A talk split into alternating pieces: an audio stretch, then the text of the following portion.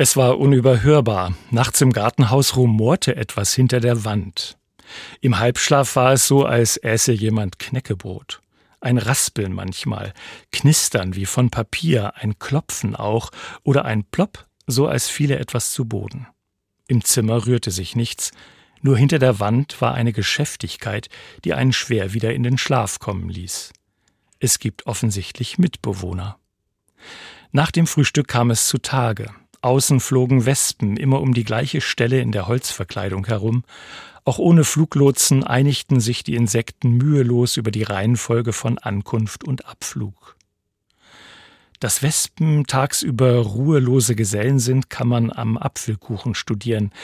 Dass sie aber auch nachts in ihrem Nest noch so geschäftig sind, das war mir neu. Andererseits müssen diese runden Papierkunstwerke hinter der Wand ja auch irgendwann gebaut, gepflegt und für den Nachwuchs genutzt werden. Wespen sind zwar die eher ungeliebten Geschwister der Bienen, beide sind aber unermüdliche Baumeister. Die Biene setzt auf die Stabilität des Sechsecks, die Wespe verlegt sich eher auf die runde Form, die Biene arbeitet mit Wachs, die Wespe formt Papier, also eine Mischung aus Holz und Speichel. Wie oft steht die Natur Modell für die Architektur der Menschen. Letztes Jahr hat mich die Sagrada Familia in Barcelona beeindruckt. Die Pfeiler dieses modernen Gotteshauses sind wie Baumstämme gestaltet. Folgt man ihrem Streben nach oben, fühlt man sich wie unter einem Blätterdach des Urwalds. Warmes Licht strömt ein, unterschiedliche Farben erfüllen Kuppel und Wände, immer neue Entdeckungen lassen sich machen, wie in der Natur.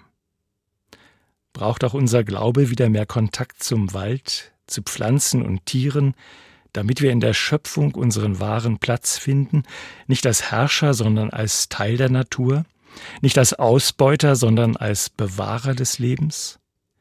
Ehrfurcht und stille Freude wehen durch dieses Gotteshaus, egal wer es besucht.